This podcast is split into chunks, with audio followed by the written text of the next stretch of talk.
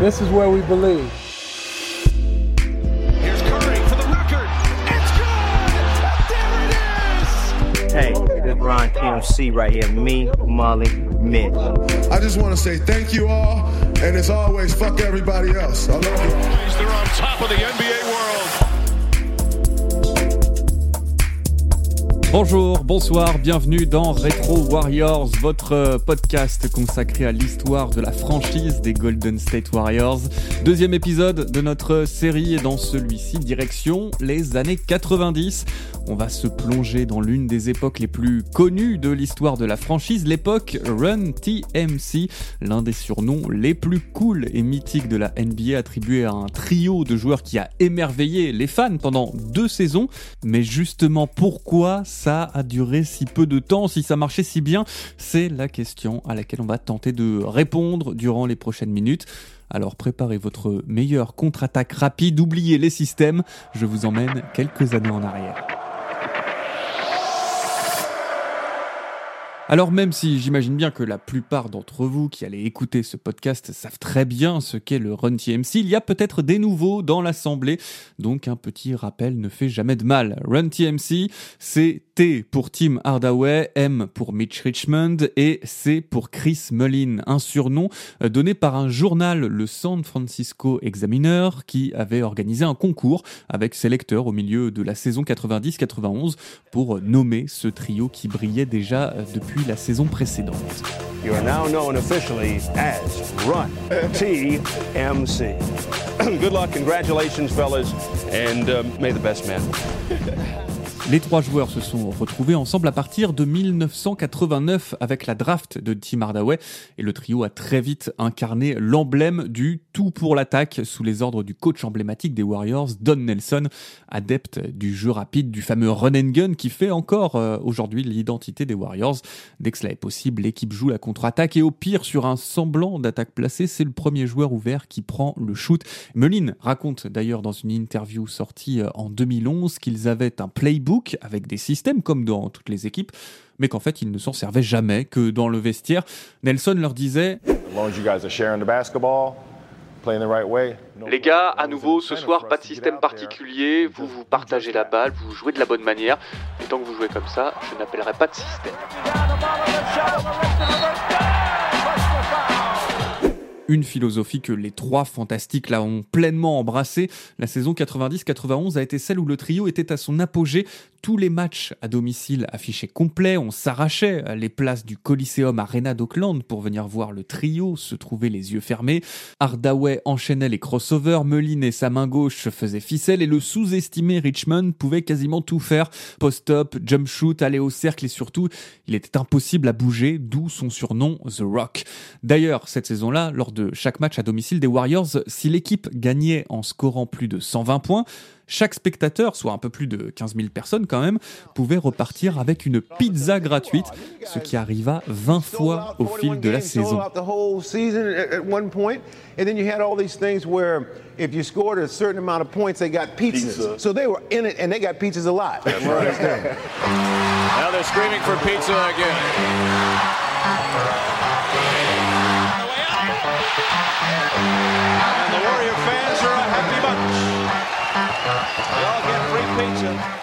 Voilà, maintenant que tout le monde a bien tous les éléments en tête, on sait remémorer qui étaient les trois fous furieux là.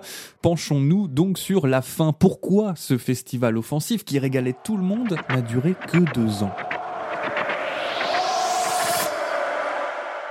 Bon, a priori, tout est de la faute de Don Nelson, parce que c'est lui, ce bon vieux Don, qui était à la fois coach et general manager, qui a pris la décision de tout envoyer en l'air en 1991 avec le trade de Richmond. Mais évidemment, c'est plus compliqué que ça et on imagine bien qu'il n'a pas pris cette décision par hasard. Parce que si les Warriors avaient l'une des meilleures attaques de la ligue avec le run TMC, ils avaient aussi l'une des pires défenses, la 23e à l'issue de la saison 90-91. Golden State marquait en moyenne 116,6 points par match, seuls les Denver Nuggets ont fait mieux cette saison-là, mais de l'autre côté du terrain, les Dubs en encaissaient 115 par rencontre. C'était le prix à payer pour avoir une telle attaque. Les Warriors étaient parmi les pires équipes équipe au defensive rating. Alors, les Warriors ont plus gagné que perdu cette saison-là, mais à peu de choses près, ils ont fini la régulière à 44 victoires et 38 défaites, soit le septième meilleur bilan à l'Ouest. Suffisant tout de même pour se qualifier pour les playoffs, mais sans être un favori pour le titre. Les Warriors vont pourtant créer la surprise au premier tour en éliminant les San Antonio Spurs 3-1, c'était le format de l'époque au premier tour, mais en demi-finale de conférence face aux Lakers de Magic, ce sera trop juste. Défaite assez sèche, 4-1. Nos Dubs se sont fait archi dominer, notamment au rebond, au cumul des 5 matchs. Los Angeles en a pris 245. Les Warriors, eux, seulement 181, soit en moyenne 12 rebonds de plus par match pour l'équipe de la Cité des Anges. Pas besoin d'être un grand expert de la balle orange pour comprendre le nombre d'opportunités que cet avantage donne en plus. Du coup, on comprend bien que Don voulait faire quelque chose lors de l'intersaison suivante pour se renforcer à l'intérieur. Au mois de juin 91, quand arrive la draft, les Warriors lorgnent sur un certain Billy Owens, un intérieur présenté comme une machine à double-double calibre All-Star qui sortait tout droit de la fac de Syracuse, un joueur très ambitieux qui euh, rêvait de rejoindre les Lakers de son idole Magic Johnson. Certains rapports de draft le comparaient carrément à Magic grâce à sa qualité de passe et sa mobilité dans un corps d'intérieur. Et du côté de la baie, bah, on se laisse séduire et on se dit que ce serait la recrue parfaite. Problème, Golden State ne pouvait choisir un joueur au mieux qu'en 16e position. Et c'était sûr qu'Owens, annoncé comme un top pick, ne serait déjà plus disponible. Nelson s'est donc rabattu sur ce qu'il restait lorsque c'était son tour. Et c'est sur Chris Gatling, un ailier fort de 24 ans, que les Warriors ont jeté leur dévolu. Mais il faut croire que le coaching staff ne faisait pas vraiment confiance à Gatling pour rehausser le niveau défensif de l'équipe, du moins pas tout de suite. Alors que faire? Il restait encore tout l'été pour essayer de monter un trade. Mais comme monnaie d'échange pour un top joueur défensif, les Warriors n'avaient pas trop le choix. Il allait falloir se séparer d'un des membres du trio. Ça discute un peu à droite, à gauche les mois suivants, mais visiblement Nelson est obnubilé par Billy Owens qui avait été drafté en troisième position par les Sacramento Kings. Il le veut absolument dans son équipe. Tout se débloque finalement au moment de la reprise de la saison régulière suivante. Nous sommes le 1er novembre 1991, premier match de la saison. Les Warriors s'apprêtent à affronter les Denver Nuggets. Et la nouvelle tombe. Don Nelson a réussi son coup, même s'il concède aux médias que c'était l'une des décisions les plus dures qu'il n'ait jamais prises. Le M du Run TMC, Mitch Richmond, est envoyé à Sacramento avec Les Jepsen et un second tour de draft contre Billy Owens. Richmond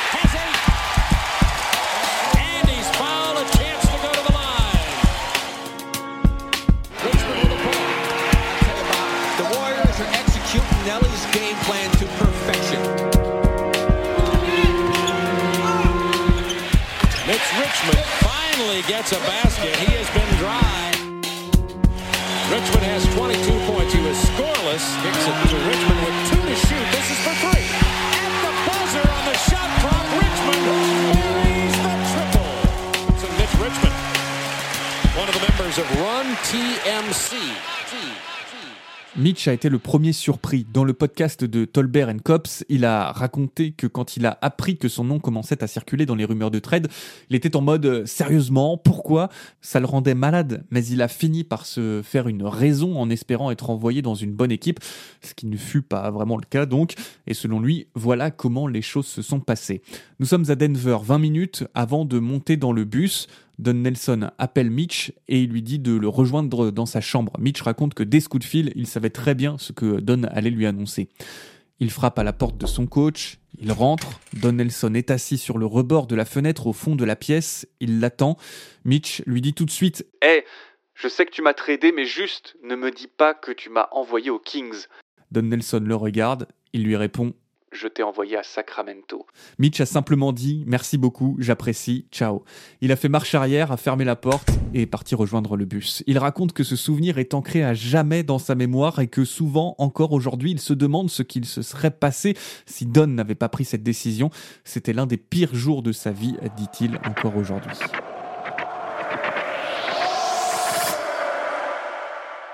En même temps, Richmond passait du statut de bon joueur dans une bonne équipe à franchise player dans une équipe qui naviguait dans les bas-fonds de la ligue depuis des années, squattant régulièrement les dernières places de la conférence Ouest à la fin des saisons régulières. La dernière participation des Kings aux playoffs à ce moment-là remontait à 1986 et ils étaient détenteurs du titre de pire attaque de NBA.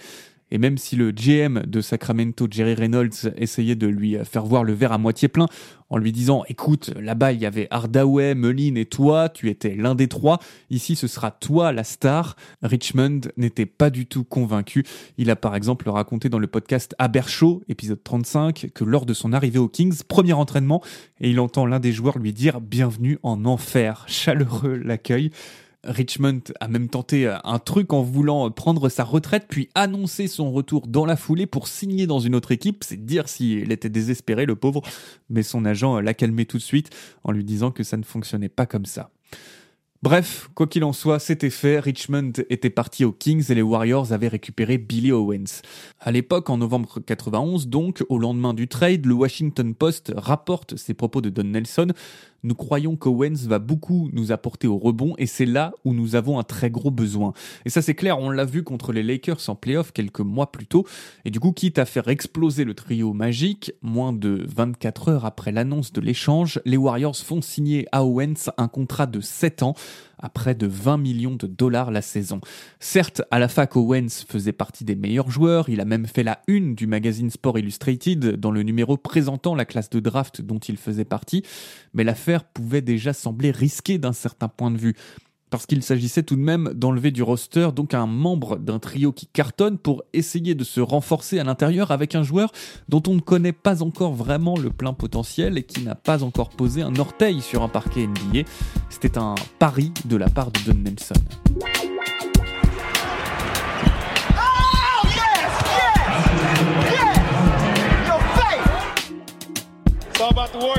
Un pari qui ne sera pas payant. Les Warriors ont été les grands perdants de ce trade. Parce que si la première saison d'Owens avec les Dubs a été plutôt encourageante, 26 double-double, 14,3 points de moyenne par match et une présence dans la All Rookie Team, la pente ascendante s'est vite transformée en plateau et sa progression n'a pas été celle escomptée par Don Nelson au moment de l'échange. Golden State mettra finalement fin à l'aventure assez vite et euh, enverra Owens avec ses talents du côté de Miami dès la fin de la saison 93-94. En revanche, de l'autre côté, Mitch Richmond, lui, est resté jusqu'en 1998 avec les Kings, période au cours de laquelle il fut six fois All-Star. Aujourd'hui encore, Don Nelson n'a toujours pas digéré cette histoire. Il raconte assez régulièrement qu'avoir brisé le Run TMC est l'un des plus gros regrets de sa carrière et de sa vie. En 2014, dans les pages du Mercury News, un journal de la baie de San Francisco, Nelly disait on n'aurait jamais dû faire ce trade. Dans cette histoire, je me suis laissé convaincre. Il y avait beaucoup de pression sur notre organisation pour avoir plus de présence à l'intérieur et calmer le jeu sur le small ball après qu'on se soit fait battre par les Lakers en playoff. Mais finalement, ça n'a pas marché aussi bien qu'on l'aurait voulu. Et ça me fait marrer d'imaginer cette situation aujourd'hui, d'imaginer genre Clay Thompson se faire trader aux Pelicans pour Zion Williamson par exemple juste après la draft 2019. Bon, c'est pas du tout euh, le même contexte, mais quand même, j'ose même pas imaginer s'il y avait eu les réseaux sociaux en 91, ce que Don Nelson aurait pris dans la tête. En tout cas, on ne saura jamais ce que ces trois garçons auraient pu réaliser ensemble avec plus de temps. En attendant, même sans avoir été jusqu'au titre, ils ont laissé des souvenirs impérissables, ils ont choqué toute une génération de fans de basket et ont adopté un surnom qui restera à jamais.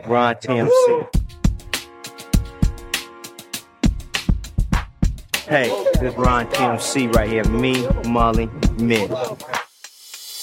Run TMC, you know you're feeling it when you let these kind of shots go. Run DMC.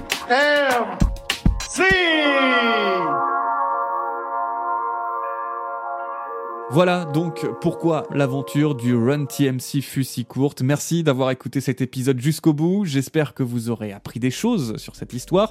Si le podcast vous plaît, n'hésitez pas à en parler autour de vous, à partager sur les réseaux sociaux.